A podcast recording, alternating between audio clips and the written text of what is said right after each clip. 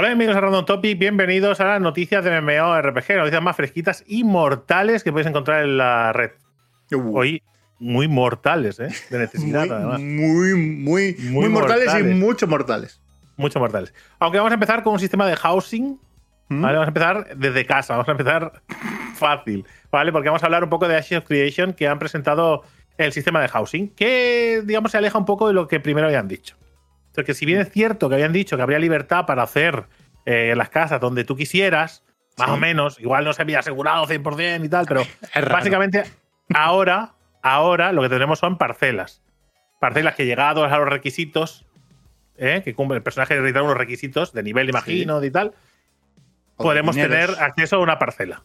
¿vale? Mm. Esto me recuerda un poco a Arcade y el drama de las parcelas, ¿eh? Que la gente se dedicaba a comprar parcelas, Siempre revenderlas y, eh, no, y la- mucha gente dejó el juego porque no podía acceder a parcelas. Sí, siempre ha habido polémica con el tema de las parcelas, porque normalmente hay ¿no? parcelas limitadas y el primero que llega, primero que se lo lleva, y luego empieza a haber un poco. Imagino eh, que esta vez habrá una parcela por jugador y se acabó, porque es lo, lo justo, ya está. ah, Sea lo suyo. difícil. Sí, sí, pero es muy difícil. Uno por jugador y se acabó, una parcela por jugador y te acabas el problema, ya está, no hay drama. Ok, Drake, vamos a hablar ahora de una noticia buena y una mala junta, ¿vale? Con un famoso director de cine. Y, y sí, Vale, estamos hablando de director, de director de cine en el espacio de memeos. Porque eh, Roland Emmerich, Emmerich, ¿vale? El de Independence Day, Hombre, El de- peliculón. el de Moonfall, ¿no? La más reciente. Menos peliculón. menos peliculón, ¿vale? Eh, pues según Deadline, Emmerich se ha juntado con desarrolladores, eh, antiguos desarrolla- desarrolladores, ¿vale? Los veteranos, este estudio de veteranos de World of Warcraft y Warframe. Ha trabajado tanta gente en World of Warcraft, ¿vale? Que hay, hay al menos una persona en cada uno de los estudios del mundo que ha trabajado en el WoW. Sí. Si en tu estudio de desarrollo de videojuegos no tienes una persona que haya trabajado en World of Warcraft, no es un estudio de desarrollo serio. Tiene que haber uno. Bueno, se ha juntado con ellos para crear una nueva franquicia multimedia que se llama Space Nation y Eh, el centro de toda esa franquicia es un nuevo MMORPG. hombre, pero esto pinta bien, Geek. Esto es lo bueno, ¿no? que además lleva tres años en desarrollo y que su alfa llegaría este mismo verano con, un- con una esperada beta abierta a lo largo de 2024. Ok. Bien, me gusta, me Esto- gusta. Esto en el, lado, en el lado izquierdo, ¿vale? Ahí donde está el, el bote de cosas buenas. Cosas ¿Eh? malas. ¿Qué creéis que puede ser una cosa mala de algo, de una apuesta multimillonaria de alguien de Hollywood como No decir. Emmerich? No ya, porque te lo voy a decir yo. NFTs y cripto. ¡Tun, tun, tun, tun! Oh, Efectivamente. De repente me ha entrado un ardor de estómago, y da como, ¿sabes? Una arcada interna. Efectivamente, la gente se ha intentado como medio esconder, pero bueno, no se esconde del todo porque está en la propia página web de, de esta gente que eh, va a ser una especie de juego eh, metida dentro de un sistema cripto de Web 3 y Web 2 y bueno, las historias estas que se montan para estas historias. Eh, no hay mucho más que decir, ¿vale? Se supone que va a haber también una serie de animación y una serie de televisión. Mi apuesta, Drake, es que dentro de todo este cataclismo cripto, este juego yo diría que no va a salir nunca, pero igual me equivoco. Veremos. A ver, siempre pueden, siempre pueden girar, ¿no? Hacia algún lado y decir, oye, aprovechamos el trabajo Sí, sí. y sacamos un MMORPG de otras características y aprovechamos. Porque igual el trabajo de Ron Emmerich y su equipo es guay. Pero, hombre, lo de los criptos y los NFTs creo que generalmente, creo que a día de hoy ya se está viendo como un- una burbuja que está rompiéndose por muchos sitios. Entonces creo que. Yo creo que me hace ilusión realmente, porque ya hubo un juego, no recuerdo ahora el nombre, que mezcló serie de televisión de ciencia ficción con videojuego. De hecho, Mm. se hicieron varias partes eh, y varias temporadas. Y que la idea estaba chula. Y la serie seguía lo que estaba Claro. pasando en el videojuego y demás. Y que sí. puede ser interesante, pero también os digo que eh, hay que hacer otras cosas. No Cuidado con el crypto scam antes de Cuidado, cuidado. cuidado. leer mucho antes de sobre este juego antes de que antes de meteros en ello. Vamos a hablar un poquito más de housing, Geek. No sé por qué, hoy me tocan la- las noticias del housing y esta, esta vez en, en Mortal Online 2, aunque no es del todo housing, pero que sí, porque vamos a hablar un poco del último eh, vídeo de que, bueno, que en el que el CEO de Star Bowl, Henrik Nystrom, que tiene un nombre guapísimo, el apellido Nistrom. ¿eh? Nistrom. ¿no? Parece el, el comandante de una nave espacial. Sí, o una comida alemana. También, también. Eh, que ese es el, el sustromi y eso es irlandés, creo. El pescado este podrido. Vale, eh, básicamente la transmisión estuvo hablando bastante del tema de las construcciones, de la conquista, de las armas de asedio, de- del, del intendente que te vende armas de asedio y que te vende planos para construir, de cómo se podrá eh, hacer eh, edificaciones, de cómo defenderlas, de cómo se destruyen si no las utilizas, si no, bueno, si no las mantienes. Y, y hizo mucho hincapié en todo esto, que es un apartado que tampoco se había tocado demasiado y que, bueno, a ver, no mucho, y que es interesante de cara a un, un MMORPG de masivo, sandbox, ¿no? En el que tienes que construir y conquistar zonas. Entonces, es bastante chulo como el tema, porque quieren añadir complejidad y realismo, un poco de la mano del resto del juego. Pero también es verdad que tanta libertad eh, ofrece, ofrece dificultades eh, y muchas variables para que el, el jugador villano ¿vale? se aproveche un poco de la situación. Entonces, han dicho que una de las cosas que más importancia le están dando, más allá incluso de, de, de lo- de cómo son las construcciones, cómo se defienden, cómo se hacen, cómo se protegen, cómo, más allá de todo esto, están eh, fijándose en cómo el jugador no puede abusar o burlarse de las mecánicas para, para aprovecharse en su beneficio. Que puede parecer ridículo. Decir, hostia, ¿le vas a invertir tanto tiempo en esto? Sí, pero es que, es que da igual lo bonito que sea lo que vas a hacer, que si Sí. permites que algo sea, eh, eh, si hay algún exploit, algún error, si algo se puede, los jugadores villanos lo van a utilizar y se van a cargar tu sistema. Sí, ¿vale? sí, sí. Y, Y, encima lo mejor de todo es que los jugadores van a echarle la culpa a Star Bowl, ¿vale? De eso, no a los jugadores villanos, que eso es una cosa que me hace mucha gracia, ¿eh? Ujú. O sea, que hay un exploit, alguien lo descubre y en vez de reportarlo se aprovecha, se rompe el juego y la culpa es de Star Bowl. Claro. Sí, pero es lo que hay. Eh, la ceguera es lo que tiene. Pero no Bueno. pasa nada, Drake. Ahora, ahora vamos con algo que sí que es culpa de la empresa. Sí o sí. Vamos a hablar de Adventure Quest 3D, ¿vale? Que eh, cada vez que se actualiza algo de Adventure Quest 3D, la gente goza de alegría y alboroto. Pues es un juego muy querido. Nosotros no hablamos, no hablamos Correcto. mucho de él, pero es un juego muy querido. Vale, entonces, dentro de la última expansión, el- perdón, expansión, del último parche, Nulgaz Saga 3B, ¿vale? Han metido unas cositas que este parche metía una serie de pets que la gente ha levantado la mano y ha dicho, ¡eh! Pay to win.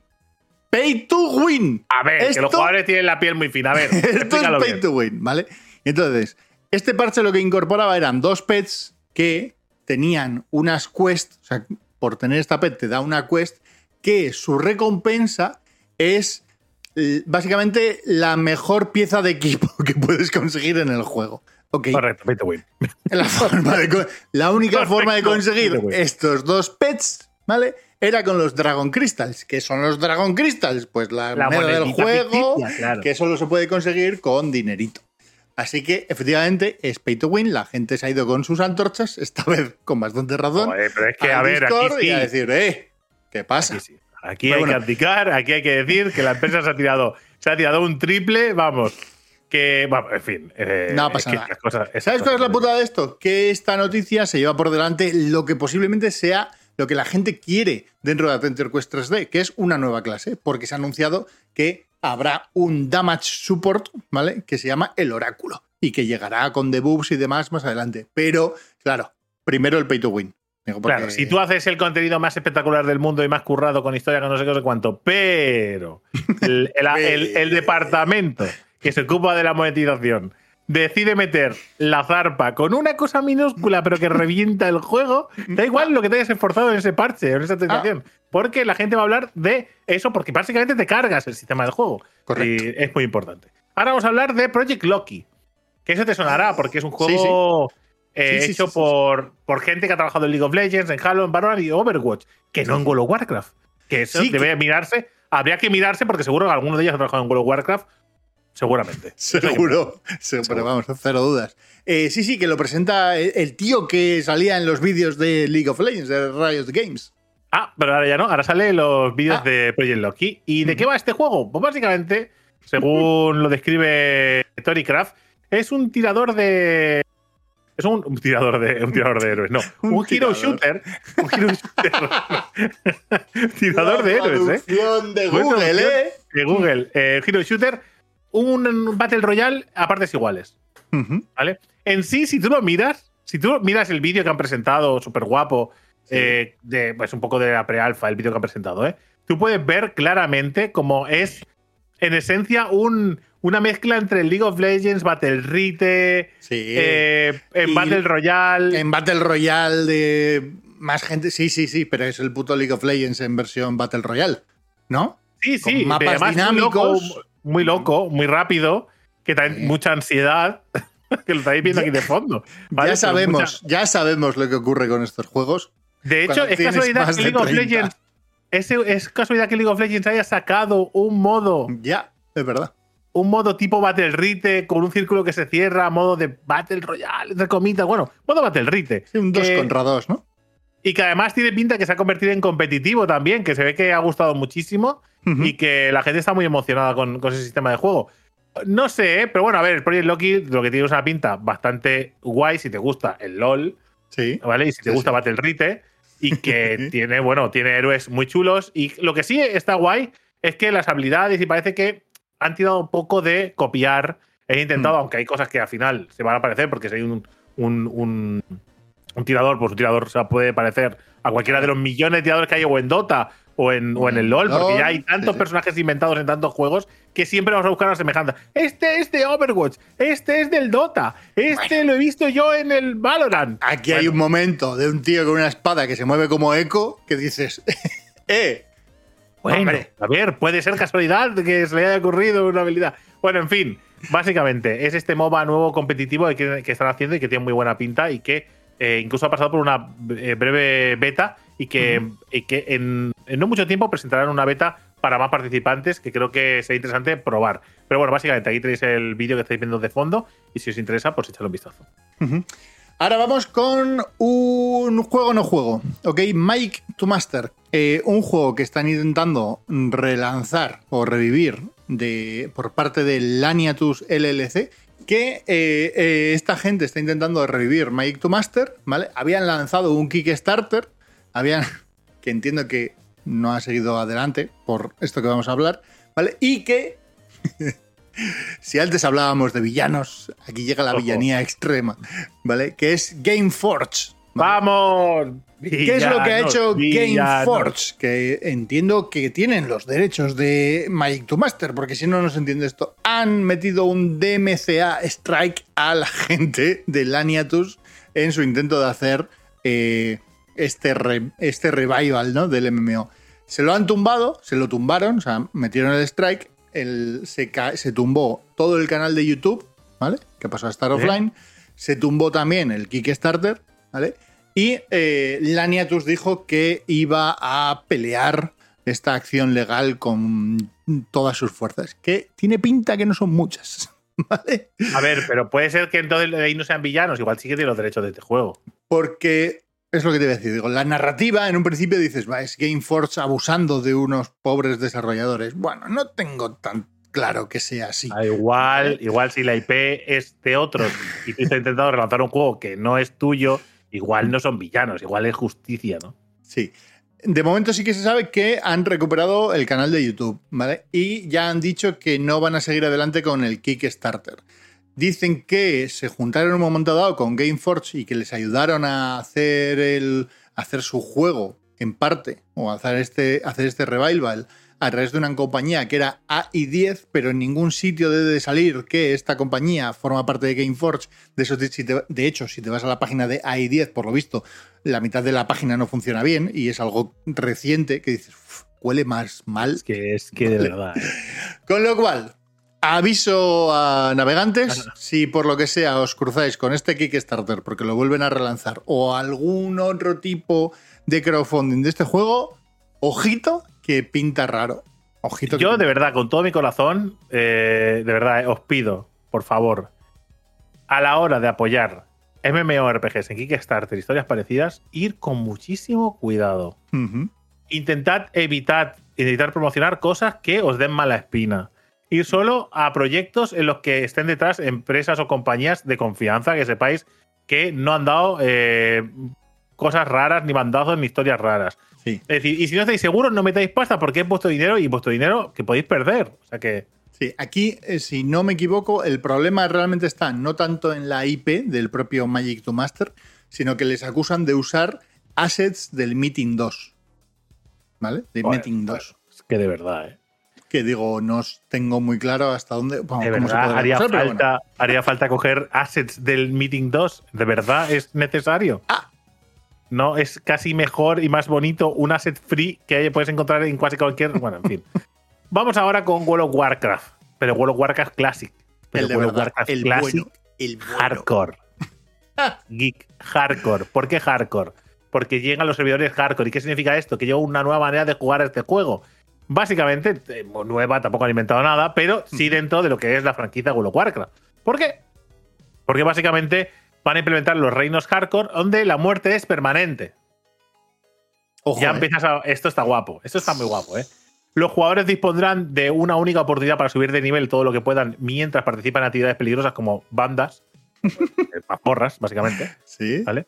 Los que mueran no podrán volver a sus cuerpos, aunque sí se podrán, eh, eh, digamos, permanecer en modo de fantasma para pasarse el liderazgo del Agbil y de esas cosas antes de abandonar el reino para Qué siempre. guapo, todo fantasmas, ¿eh? ¿Te imaginas que Claro. puedes jugar como fantasma todo el rato? Eh, No, podrás, claro, no, ¿no? podrás jugar, quedarás ahí eternamente atrapado.